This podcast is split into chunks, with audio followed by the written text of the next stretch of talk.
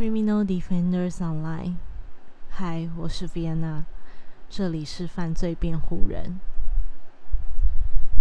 大家今天好吗？嗯，我今天录音呢，还是选择比较早一点的时间。嗯，因为我昨天听了一下自己的呃录音，看看里面有什么呃需要帮大家呃解答的一些问题啊，或者是自己。呃，在想要改进的地方是不是有改进到？那呃呃，昨天的录音里面有几个呃专有名词，算专有名词吗？就是我们我们呃习惯说的那些名词的一些解释，像是呃腐女啊，或是呃特色。这部分的话呢，有帮嗯听众们找出来，呃，就放在放在节目的那个问答下面，所以有兴趣的朋友就可以在那边嗯，就是了解这个名词的解释由来是什么。OK，那呃。我刚刚有说，因为我还蛮喜欢早上的那个声音，所以我现在的话就把一些时间做一下调整，然后呃，让这个声音呢可以一直陪伴着大家。嗯，这个因为我不想要假装，或者是呃，就是刻意把声音压低，因为我也认为你在每个时段。啊，你听到我的，你听到我的声音，你或许可以猜想，嗯，这个是哪一个时段的我？是半夜录音的我吗？还是刚起床就录音的我？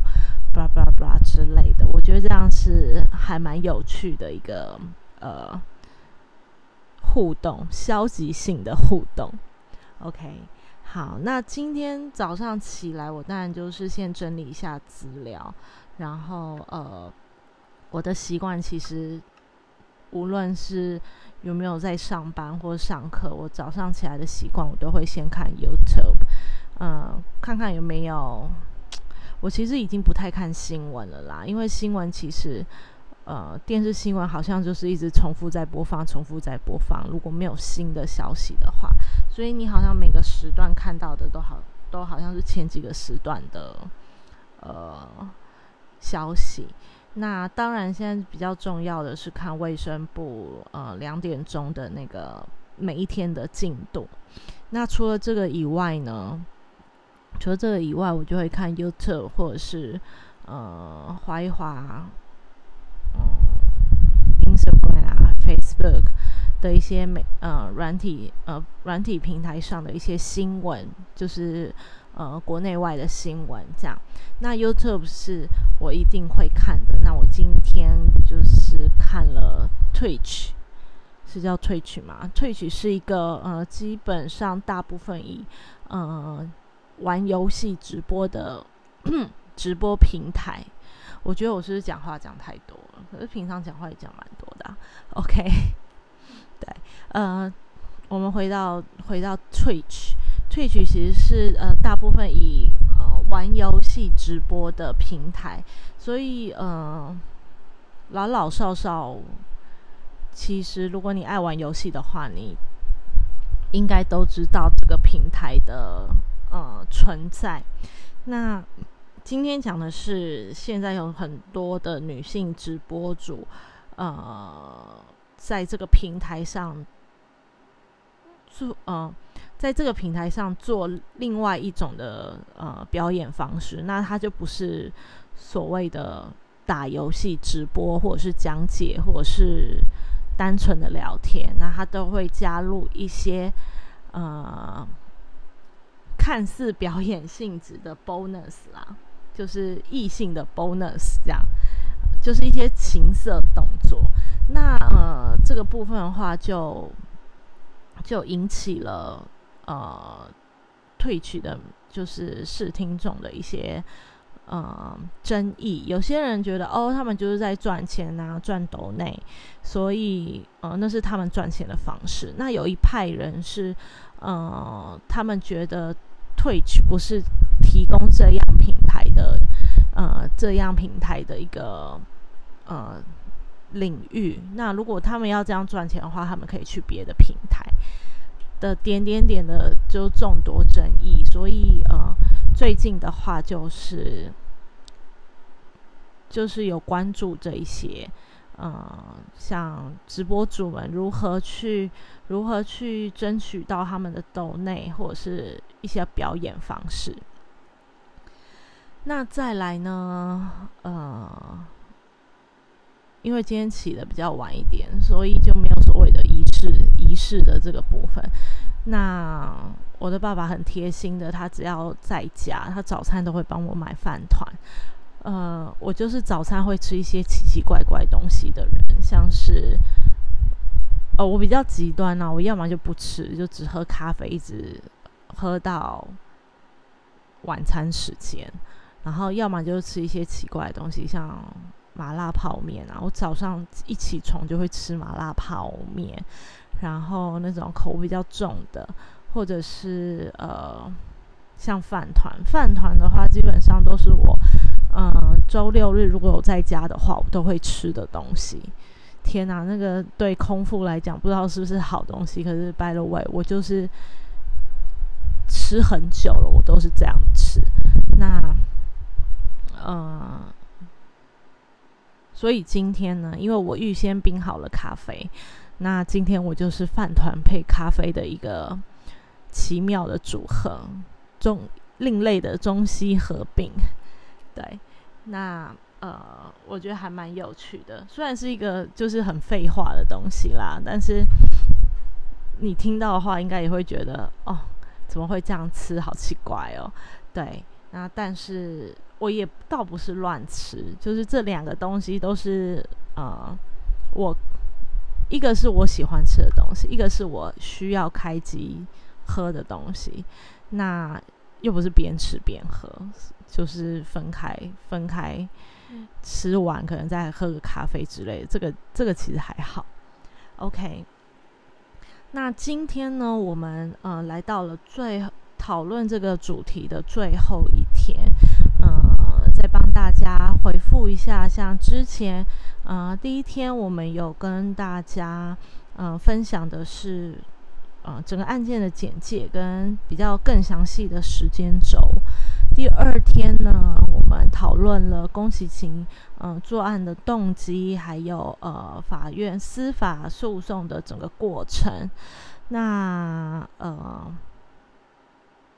第四呃第三天的话，我们跟大家分享的是这个事件对。呃，产业界对社会的一些影响。那今天呢，我们要跟大家讨论的就是，呃，宫崎勤一家，嗯，在宫崎勤事件之后，或者是其实在这个，嗯，诉讼过程中，或者是更早之前，就是宫崎勤开始被开始被捕，然后开始做侦查的这个。呃，时间段中，呃，家庭受到了怎么样的影响？嗯，那还有呃，可以查到的相关的中文书籍或者是日本书籍，呃，也可以跟大家做分享，以提供如果想也想要了解一下，呃，宫崎勤呃的事件，还有什么其他的资讯，或者是聊呃。懂得日文的朋友也想要知道哦，宫崎勤这个事件的一些更详细的呃，想要报道文学啊，或者是采访采访呃的收集等等等。那今天也都会跟大家做分享。OK，那我们进进入了就是呃。嗯，事件后的家庭状况。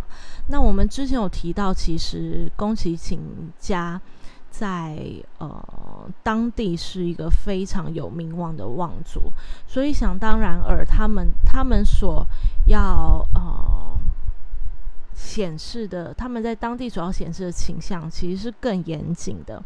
我们常说，呃，能力越大，责任越大嘛，包括你。呃，对外的外在形象如何？那呃，其实就联系了你跟当地的民众，或者是整个社会的呃一些社会观感，或者是自律。那宫崎勤的老家呢，其实一直到今天都没有人，就没有人敢买卖，依旧是荒荒地一片，似乎诉说着整个社会，呃。要接受到整个社会的原谅和接纳，其实没有那么简单。嗯，有一些报道是说，现在这块地变成停车场啦，就是是有做使用的。那呃，有没有建商再把它买下建起来？嗯，我觉得这是可能对日本社会来讲是一个很大胆的举动。那呃，目前的话，我是查到的话，呃。其实停车场也算是一个荒地一片，因为它，呃，它就是可能是平面的，然后就是只作为停车之用而已。OK，那嗯，为什么？其实我们都说日本是一个很团体、很团体性、很。呃，团团体合作性的一个民族。那其实，在日本呢，有流传一个叫做村八分，日本叫做穆拉哈基姆布，穆拉哈吉布，就是穆拉村，然后哈吉哈吉的话，应该就是八的意思。然后布，我不知道我发音有没有正确啦，只是大家听得懂就好。分就是不的意思。那呃，是日本传统中对村落中破坏成规或者是秩序者进行的一个消极制裁行为的俗称，其实就是村我们之前提到的私刑正义，在呃周氏谋杀俱乐部有提到的那一种呃跳脱社会社会法规，嗯。进入了就是乡民，我说的是我说的是镇上那种实体的乡民哦，不是网络上那个乡民的一个呃集体性的制消极的制裁。我有时候在想，就是地方自治其实会不会有时候也会落到呃。就是施行正义的这个部分，但是呃，因为地方自治还是要遵循，应该还是要遵循的中央的一些比较比较呃象征性的法规啦。就是呃，你虽然要自治，但是你也只能在这个范围内。那呃，村八分的话，就是呃，日本一些乡镇他们会呃这种制裁行为的俗称。那根据日本语言学家，我不会念他的名字，呃，因为我好像没有查，没有查到。OK，那根据日本语言学家表示，村八分的内容呢，是将人们共同生活，呃，共同生活，这个是关键字，呃的十件重要的事情中。除了协助埋葬，那嗯，他是说，因为如果你尸体不协助埋葬，然后他没有能力而随便放置的话，其实会引起传染病，那其实对乡民也是不好的。那以及灭火，那灭火的是因为如果你你不去帮忙灭的话，其实它就是会就是可能就会延烧嘛。的这两件事情，如果置之不理，会。造成人呃他人的困扰外，其他剩下的呃八件事情是完全不会进行交流及协助的，像是呃成人礼啊、结婚、生产、呃照顾病人、房屋改建、水灾，然后呃每年的祭拜的法事或是旅行等等等。我想旅行应该就是旅行的守望相助吧，是不是？那嗯，剩下这八件事是绝对，呃，当你犯错了之后，嗯，受到制裁是村民是不会帮忙你做这些事情的。那嗯，其实总体来讲，日本。日本人的那种潜规则里，整个社会其实就像一个大村落般的形成，不是吗？那于是呢，其实宫崎骏的家庭，呃，受到非常多影响。他不只是家庭，他甚至是家族，甚至是带有这个这个名字的这个宫崎的这个名字，似乎都有被呃影响到。那宫崎勤的家族呢，一下子就成为全日本最憎恨的家族，受到世人无尽的鄙视、排斥，还有孤立。但是事情并没有因为这件事情完结而完结哦。宫崎勤的行为其实让整个家族都走上了毁灭的末路。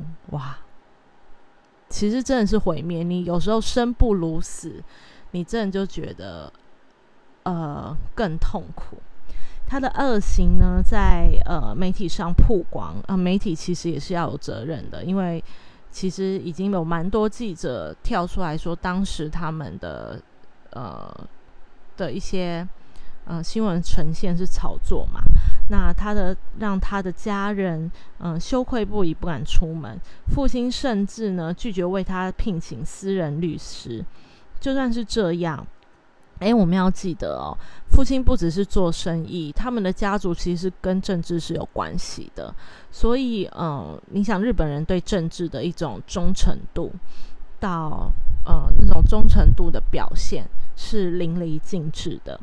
OK，那除了呃拒绝为他聘请私人律师，嗯，即使是这样，舆论跟受害者家属仍然不会。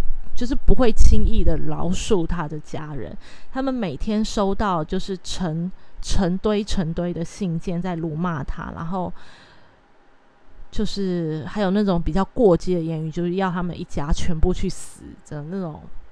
我觉得一直到，我觉得即使到现在都是这样。就是，嗯，我们看到新，啊，我不评论这个这样是对的或者错的，而是我们看到这样新闻。我们都会看到，当有一个比较重大案件出来的时候，那个镇的，就是不只是家属哦，那个镇的可能全部人都会围上去，就是捶打那个捶打那个犯罪者。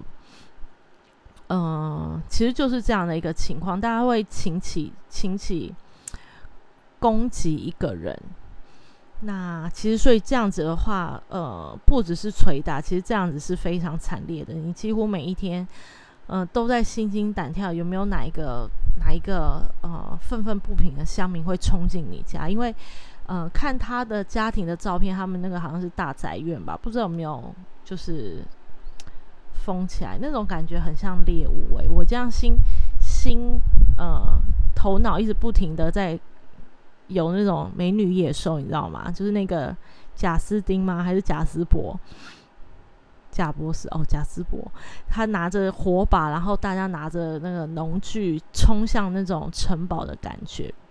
我相信他的家人，也就是那一种呃，每天过着心惊胆跳。OK，那当宫崎勤呢被捕的时候，整个家族，整个家族在日本这种和谐的社会、和谐且团结的社会下，遭到难以想象的巨大压力。电视上那一种呃那种家门口都被贴满了去死的纸条，真实上演啊，真是太恐怖了。对，这应该就足以让比较有理智的人不想要犯罪吧？因为这已经有一种恐恐吓的状态了。OK，那呃，宫崎勤其实有两个姐姐，然后呃一个弟弟。那呃，最大的姐姐呢？其实呃，报道有报道，其实有分词，一个是说她自动就是自行辞退啦，那有一个是说被公司辞退。那呃，比较同意的是，结婚前他自己就主动解除了婚约。那他解除婚约的理由是跟对方说：“娶我这种人只会让你们的家族蒙羞。”哇，真的是。很悲壮哎，我听了我都要哭了。我是说，我真的要哭了。就是，就是这样的犯罪案件，不只是呃犯罪者或当时，我是说真的有犯罪的，呃，不是那种冤案哦。就是犯罪者他不止自己要自己要承受这样的痛苦，然后他周围的家人也要一起承受他的痛苦。嗯，无论是他们愿意或不愿意，我所谓的愿意就是啊，事情就发生了，那我就因为我很爱这个家人，所以我跟他一起承受。那不愿意就是这个不是他们所造成的一个呃伤害，所以他害怕，还要担心。你知道日本人有时候就是很贴心，他还要担心会牵连到。呃，不关这件事的其他人，我之前有听过一个，呃，也是在 podcast 上面听到的，嗯，是日本小女孩，嗯，受访的人是，我记得受访的人是一个辅导老师，那他是在日本做辅导的工作，辅导学生的工作，那他曾经有碰过一个案子，是有一个，呃。有一个学生，那他其实是会有自虐的情况。那他，但是呢，他似乎就是担心别人看到他的这种伤痕，或者是呃，就是会担心他，所以他还把这样的伤痕，倒不是说哦不想让人家看到自己自残，而是担心别人看到会不舒服，所以他就把这样的呃。伤口藏起来，我不知道我没有表述的有没有正确，因为那是我很久以前听的。那如果是正确的话，其实就是一种，就是一种过度的贴心，非常贴心，自己已经很痛苦了，还要在自己的痛苦中去呃体贴别人，这是一个有一点有点压抑，然后有一点，我觉得。以我自己这么自我为中心的一个自我为中心的人，我会觉得有点悲哀。OK，那嗯，之后的话，这个大姐其实她还也还是终身不嫁，她似乎不想要牵连任何人在这个漩涡里面。那二姐呢，也被迫，也是有两个说法啦，一个是自己退学，然后一个是被迫退学，一个护理学校退学。那其实，如果整个氛围、整个氛围都非常的幽暗的话，你我觉得是自我退学是有可能的，因为你在那种就是群众同才的压力下，你真的会觉得我不想要再，我不想要再跟任何人解释，或者是我不想要再承受这样的压力而自自主退学，我觉得非常有可能，其实就是半半。半自主啦，因为也是因为受到别人的压力才退学嘛，半自主的退学。那后来呢？宫崎勤的弟弟，宫崎先生弟弟，呃，也就是主动离婚。那嗯，也希望自己自己已经出生的孩子不要姓。就是不要跟着他们姓宫，不要姓傅家的姓，不要姓龚喜，而改成呃妻子那边的姓。然后呃是两个女儿，所以其实妻子也改姓了，因为希望让自己的后代不要再承受，就世世代代不要再承受呃这个这么容易，这个被历史记录下来的一个姓氏。那不只是他们自己家庭，呃，自己家庭受到牵连，其妈妈妈那边的家族也受到了牵连。那宫崎勤的两个叔叔，一个是解呃自己开公司，然后解散公司；一个是呃被迫离婚。那舅舅呢？舅舅，哎。等一下，舅舅才是妈妈那边的，呃，叔叔是爸爸那边的。OK，叔叔的话就是一个解散公司，一个被迫与妻子离婚。那呃，母亲那边的话是舅舅。那舅舅有两个儿子，儿儿子，一个是呃，一个是警察，一个是高校老师。那一样是受到呃舆论的压力。就是被辞职，或者是自主辞职呢？那这个也是有两派说法。可是我觉得说来说去都是因为压力下而辞职啦。对啊，我虽然没有办法就是真正的体会同理心这样的感觉，因为这种事情真的是非常非常态的事情。那他们又是当地的望族，我觉得那样那样的事件，呃，就这样的关系会让他们更，就那个压力应该是会更大，然后更加倍的。哎，是。是邮差在叫吗？OK，你有发现邮差现在都用叫的吗？是因为疫情的关系吗？就是不按电铃，然后都用叫的。我觉得这样有点就是小害羞，因为他会对着整个巷子叫你的名字，然后你就要回复他嘛，你就说哟，那马上下去了之类的，有趣，但是很害羞，很像那种隔山叫嚣的那种感觉。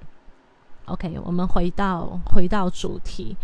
那呃，其实是我们之前就有讲过，在一九九四年，嗯，宫崎勤被捕的四年后，父亲因为实在没有脸在苟活在这世界上，独自步行到东京都的青梅市多摩川上的一座桥，跳水自杀了。那嗯，剩下的家人也从豪宅就是就是一个一个都搬走了。那呃，就如我刚刚说的，从此那那一块一千一千平方米嘛，一千平方米的豪宅用地，就是变成了一个呃毫无生气、荒地一片的地方。那呃，可能现在就是停车场，是不是可以用那种 Google？因为我看很多 YouTube 的。那个 YouTuber 都用 Google 去搜寻地点，未来用用看好了。我来看看，呃，现在的那块地现在到底变成怎么样样子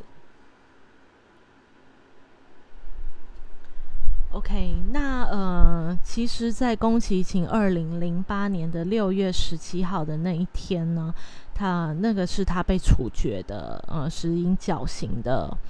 呃，一个日子，那其实全部的话，只有母亲一个人，一个人来默默默默的看着儿子被执行。那执行后，他其实放弃为儿子收拾。我觉得，我现在非不是人母，那我对小孩子也没有太大感觉。但是如果放大放大母亲对儿子那种感觉，真是心情很复杂吧。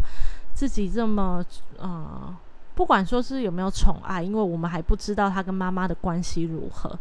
那我们假设他是一个呃，他跟妈妈关系其实还不错，还不至于到跟爸爸的关系那么的恶劣。那妈妈生出来这个孩子，就是好像平常也没有做什么坏事。看，好像也看不太出来，都关在房间里面。可能妈妈也很尊重他的生活，所以也没多去关心，呃，过度的关心或了解。因为毕竟他也二十几、二十六七岁了，二十六七岁，所以呃，其实算是算是大人了吧。对，那我觉得心情很复杂。哎，我就是为这个妈妈，我又想哭了，就有一阵鼻酸啦，因为。嗯，谁希望自己的孩子是这个样子？那但是是不是这个孩子心中也承受了很多的痛苦，导致于他现在这个样子？嗯，对于这个妈妈来讲，应该都是疑问，因为想必儿子都没有跟他说过吧？对，所以心情很复杂，很复杂。嗯。我是用我是用当时我有一个朋友，呃，也是离世的一个状态去试想这一件事，就是妈妈对儿子这件事情。因为我跟那个朋友其实很像姐姐对弟弟的感觉。那嗯，我必须说我是一个非常边缘的人，就是没事的话，其实我不会跟大家联络。但是如果任何人有事，就是可以来找我。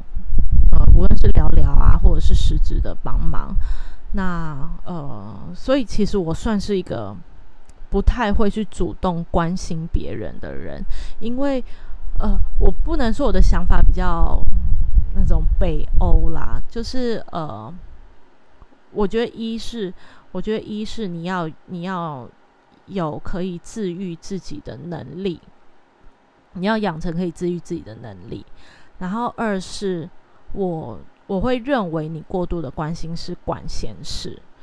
就是你什么事情都要知道，或者是你什么事情好像是一种控制，或者是好像是一种你不能离开我身边，我要知道你所有事情。这样的想法其实有点过激，但是，但是呃，随着年龄越来越长，我觉得呃，大家有自己的生活要过，也要学着自己过自己的领域的生活。对，所以嗯，其实当时。当时我跟这个朋友也就是这样的状况，他如果有事，他就会打电话给我。那呃，但是当然他知道他不会常打。那我其实如果有空的话，我会说，呃，我们跟哪一起吃个饭啊之类。但是其实说实在的，并不是非常频繁。所以当他离开的时候，我们一群朋友都会觉得，是不是我们对他的关心度不够？或者是是不是我们没有问出什么样的关键点？但是其实说实在的，如果对方不肯说，嗯，你只能靠就是观察他的言行举止，那个不是那个不是你不在他身边就可以观察到的事情。所以，嗯，我相信他他的妈妈可能有相当多的疑问，对这件事情有相当多的疑问，然后，呃。当然，在事情的结尾，这件事情是不对的，所以他最后没有为自己的儿子收尸。但是我相信，这样的行为就是没有帮自己儿子收尸的行为，在他的心里应该也是很纠结的。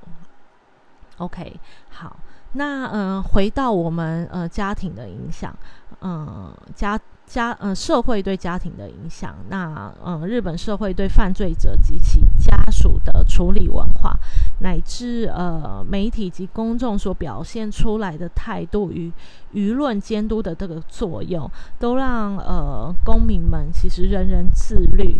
那呃，另方另一方面，其实也产生了日日本独有的像呃罪犯家属问责的社会观。其实我觉得就是一种冷暴力的处理，因为嗯，我们可能没有办法像嗯台湾民众比较热情，会拳打脚踢。嗯，有时候我们会说冷漠就是最严重的暴力，其实就是这样，你的呃资源会瞬间断光，而不是。打一打，然后大家还维持关系，不是？你的资源会瞬间断光，尤其是这么大的家族，资源一断，你可能整个家族真的都要散了。那呃，这个也就是呃，可以呈现我们之前说的村八分的这样的一个呃，一直直直到近期的存在。哎，可是我觉得近期好像没有存在，因为近期一些，我觉得网络文化带起了一些不同的心情跟心态，像是，嗯，之前不是有一个，呃，呃，也是做做呃陪酒的一个女生，她就是刺杀了自己做牛牛郎的男朋友嘛，然后在网络上就是激起什么。可爱可呃傲娇傲娇什么刺杀组之类的，就是好像有点正面的那种宣扬，说他很可爱之类。然后这个牛郎，这个呃也是陪从事陪酒的男生，好像之后就变更红了。所以这样的心情，呃，这样整个的社会氛围有没有转变？那我们可以看看有没有其他的研究报道，或者是我们自己去体会。嗯，这样村八分的形态在日本还是呃常见吗？还是仅仅指啊，还是有慢慢没落？还是仅仅指止于一些呃集体群众会集体亢奋，就是呃谴责的一些案件？OK，好，那现在呢，我们来呃。其实因为这件事情，嗯，他有布上布上多次的精神鉴定。我们常我们我们常常希望不要那么快执行死，就是尤其是这种比较嗯残忍的案件，或者是比较随机的案件，那种连续的、连续性的，不管是连续作案，或者是连续刺。一次连续刺伤别人的那种状态，我们都希望不要太快的执行死刑，而是呃去探去探究一下他为什么要做这样的动作，而作为我们之后所谓的可以预防的一个呃社会机制。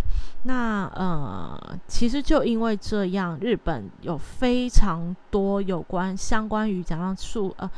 诉讼的过程的笔记啊，或者是呃，对宫崎勤的精神状态的一些呃评论啊，等等等书籍非常非常多，呃，至少有十本以上吧，至少十本以上，因为我有查了一些，呃，看了一些书，那呃，日本的这个部分就不跟大家赘述。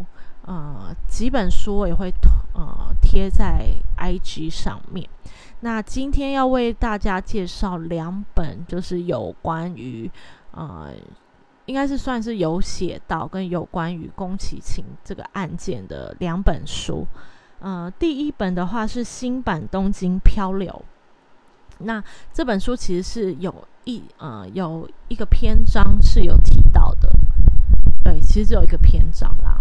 因为台呃中文书籍真的非常少，对呃这件事情有做专题性的报道，报道还有写成书籍比较没有，所以呃目前只能找到这两本比较有相关性的。那也帮大家介绍一下这个新版《东京漂流》，作者是藤原新野先生。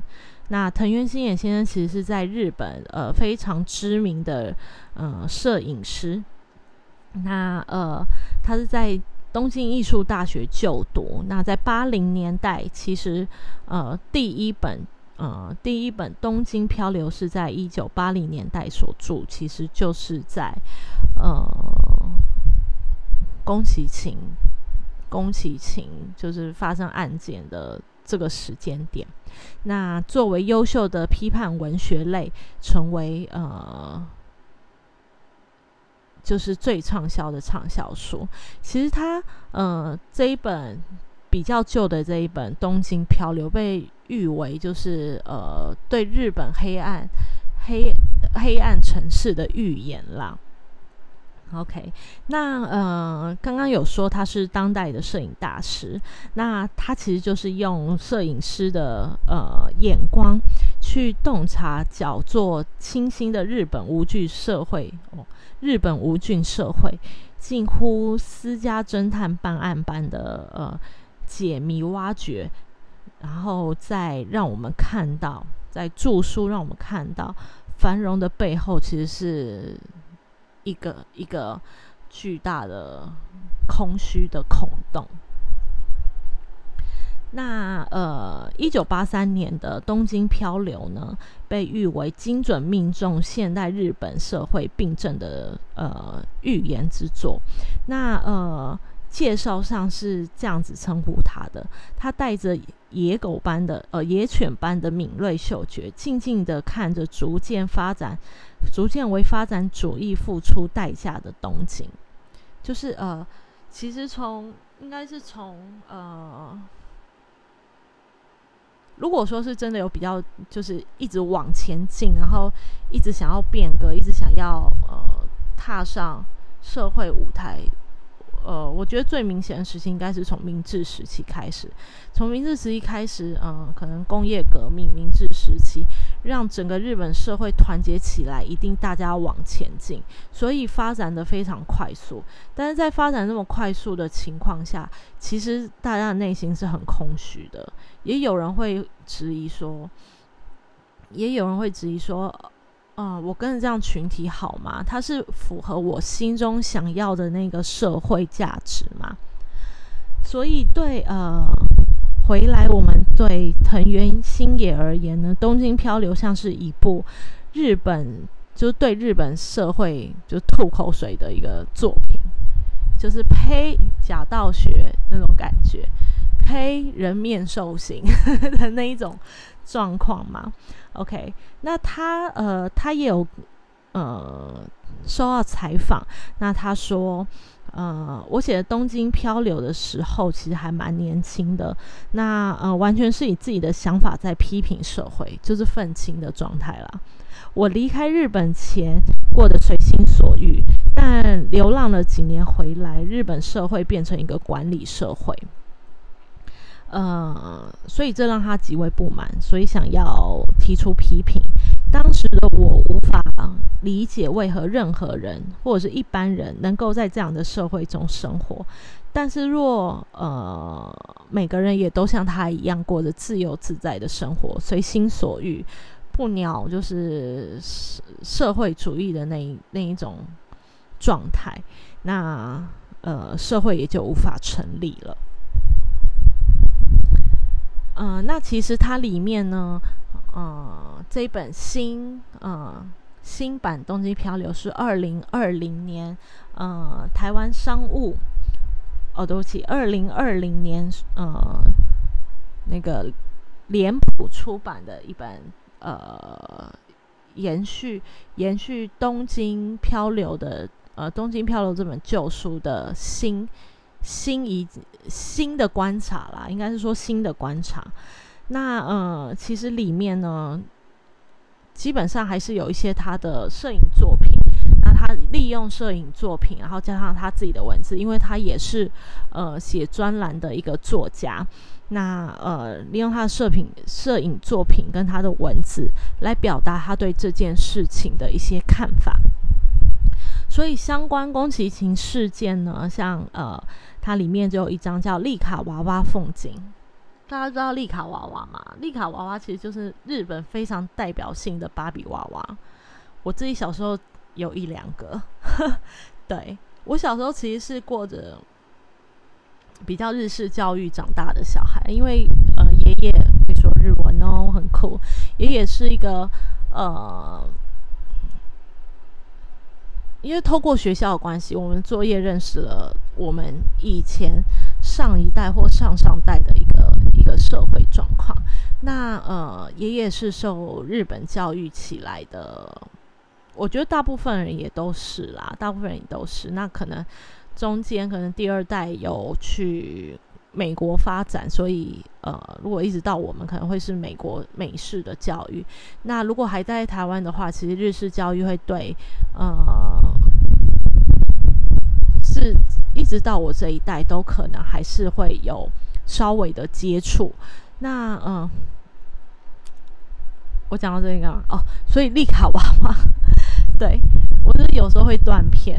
丽卡娃娃就是我小时候很常玩的，像什么 Hello Kitty 啊，那个时候也是玩日本式的漫画，也是看日本的漫画。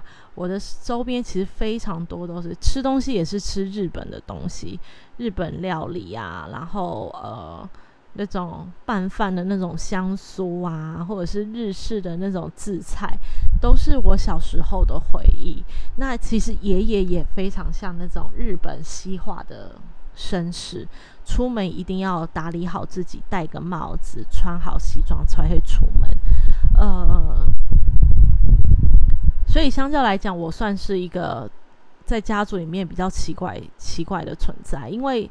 我在我一方面又呃，我也是会看什么 Vogue 啊，或是 blah blah blah 之类的。我一方面又接触着西方的呃，西方的一些无论是影像啊，或者是思想叭叭叭。我一方面又又呃，接收着家族的日本日式的那种传统，所以其实。虽然这两个其实是可以融合的，可是这两个其实也是会有冲突的时候，尤其是像，尤其是像，嗯，星野先生他说的，嗯，自由自在这种个人主义，比较像是欧美欧美国家的一个一个呃主主张，国家主张或者是社会主张。那可是呃管理式的这种，可能就是比较。中式的、比较日式的、比较亚洲式的，呃嗯，就是大家相处的方式。OK，啊，讲到这边就回忆起就是可爱的爷爷。好，那丽卡娃娃反正就是呃，他就是也是大眼睛，但是他不会，他就是那种很萌、很萌系、很可爱的那种形象，日本偶像的那种形象的，就是一个代表日本的芭比娃娃。那它里面这一段就是介绍说，一九八八年到八九年这段期间呢，一位叫宫崎勤的青年连续杀害了三名啊，三名应该是四名啦，四名四到七岁的女童，并奸尸食用分尸后遗弃。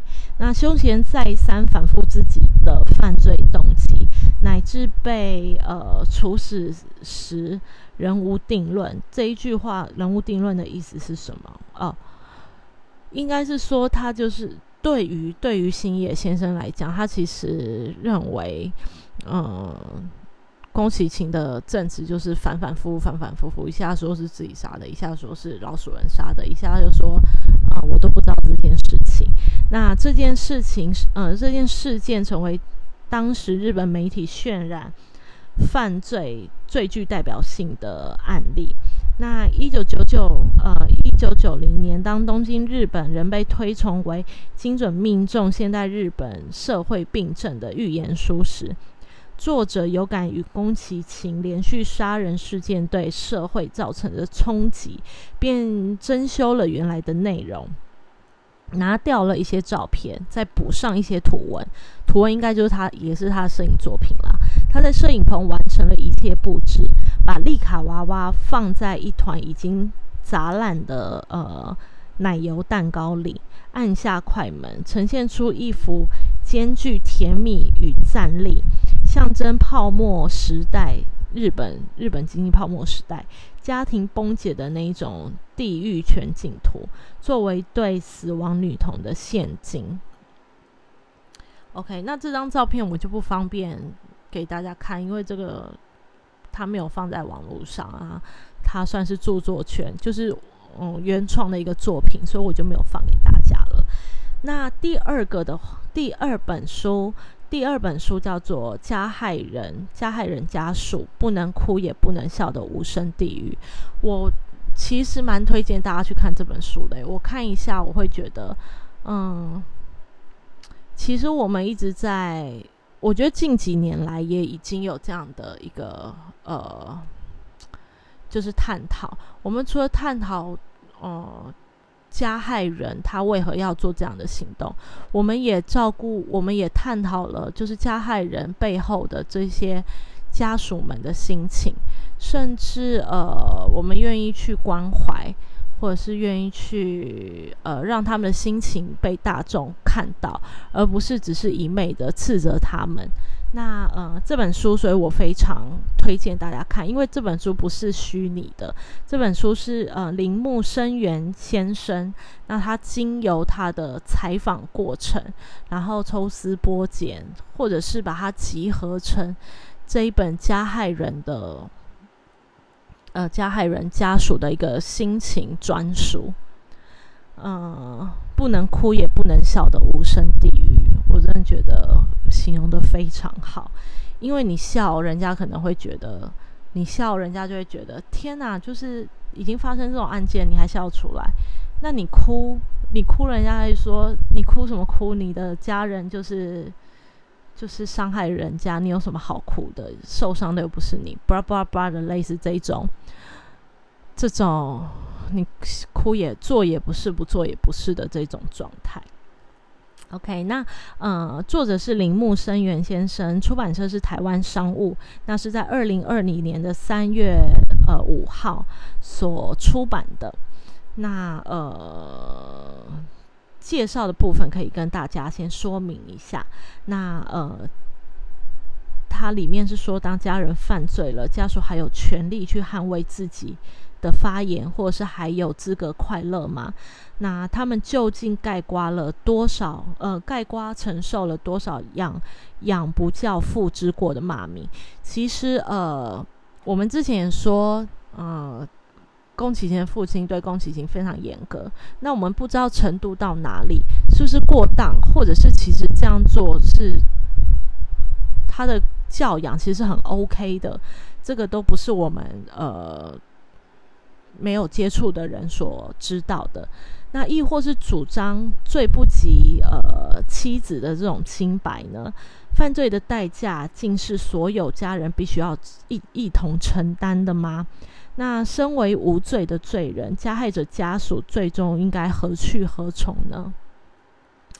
那里面也说到了，像呃邻居的闲言闲语啊，飞短流长啊，那媒体的紧迫盯人、疲劳轰炸，社会集体性的霸凌与排挤，那无所不在的网络搜寻跟攻击，都会迫使加害人家属不敢被曝光，不敢发言。那他们没有笑的权，呃，没有哭的权利，更没有笑的资格。甚至不得不搬家、转学、辞职，那一辈子背负着加害人家属的标签，那一直过着一个生不如死的无边无际的，就是生活地狱里面。那然而呢，世世界上没有人会自愿成为加害者家属，嗯。里面说到，当我们愤怒的怪罪他们，会不会其实在引发对立呢？嗯，或者是助长歧视？当我们指着他的鼻子叫骂，是不是呃有想过，他们其实是最心痛的那个人？最终这样的谴责会不会导致又一个被害者？呃，受害呃被害者呢？他的意思是说，就是如果家人就是受不了，然后。受不了就是这样的压力，然后也走上坏路，又多了一个呃被害者。那最终我们会不会也沦为加害者？呃，那每一当每当呢社会上出现重大案件，针对加害人家属，经常出现两个不两种不一样的声浪。一种是认为养不教父之过，因为呃犯罪者家属必须盖瓜承受。不仅有人对犯罪者做出人身攻击，那也有人呃，也有人对家属做人肉搜寻，然后网络霸凌等等等的现象。那另一种则是觉得罪不及妻子，嗯，犯罪者受到应有的惩罚，但是呃，家属是无辜的，不应该受到这样的抨击。那这类的正反意见引发了网络上公审与媒体乱象。不仅是在日本，其实我们反观台湾，也是是不是也是如此呢？却鲜少有人设想加害人家属因此也承受的压力。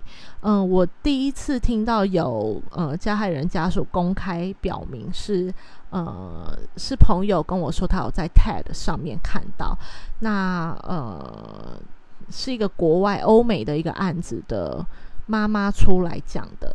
那有兴趣的朋友也可以去搜寻一下。那这本书呢，其实是呃铃木森元先生透过第一手的采访，详细的记录事发后他们如何，呃这些加害人家属如何承受呃社会的压力，那并进一步指出对呃面对犯罪事件时，犯罪事件时，媒体的推波助澜和大众无法客观的审视这个案件，往往在现实中和网络上导致集体霸凌而不自知。呃，那他希望他出这本书，会让我们懂得对被害人家属伸出援手之际，或者也尝试看看站在援助被害人的立场看待加害人的家属。那这个就是这本书的呃一些简介和介绍。那其实呃铃木生源先生呢，他为什么可以呃接触到这么多的被害者，然后嗯为他们发声，嗯。其实是因为他，呃，在大学毕业之后，他就在 NHK 担任呃呃的那个电视台担任职务。那历年来都是呃新闻节目的导播，所以这么重大案件，他当然是一定呃可以接触得到的。那他也曾经获得表彰优秀节目的银河奖奖励。那也出了很多书，就比较类似像报道文学啦。那其中的第二章呢，就呃就写到了，其实是以宫崎勤这个加害人家属的生活，在第二章，包括呃证他接到证人，然后接接获逮捕令的通知，在就是家里的时候，然后呃关于宫崎骏父亲的形容，对亲戚的影响，加害人。父亲的自杀，跟他们所承受的社会的巨大压力，嗯，就如我之前跟大家嗯分享的，就是家家族们因为这件事而呃受到着怎么样的影响？那这边的话，其实会是更真实的呈现。OK，那这本书我真的非常推荐，我自己应该也会去看看，然后去更了解。呃，更了解家属这边的心情是如何。我我其实后来有点想要做报道文学的这一系列的呃书籍，那我也还在挑书。嗯，报道文学对我来讲，它的真实性会比较高，然后比较细腻，所以呃，或许之后我会开。嗯，如果做报道文学的一些分享的话，再跟呃大家做预告。那目前呢，下周我们要看的是《好女孩的谋杀调查报告》。那也希望呃有兴趣的听众们可以跟我们一起呃来看这本书。那这本书其实它呃它的呃不不能说内容啦，它就是呃。里面的那个好女孩，好女孩为了写学校的报告，所以他重新提起了整个小镇避而不谈的一个案件，叫做安迪案。那更打算为死去的沙尔平反。那我在想，沙尔可能就是当初被怀疑就是杀了安迪的那个人。所以有兴趣的哦，它里面有趣的是，它会有一个呃。写报告的那种报告书呈现，所以有兴趣的朋友也可以去翻阅一下，然后跟我们一起在下一周，呃，一起看这本书。OK，那就这样喽，拜拜！祝大家有一个，呃，现在有点微解封了，是不是？祝大家，呃，有一个愉快的周末，但是请不要以报复性的心情去过这个周末，好吗？OK，那就这样，拜拜。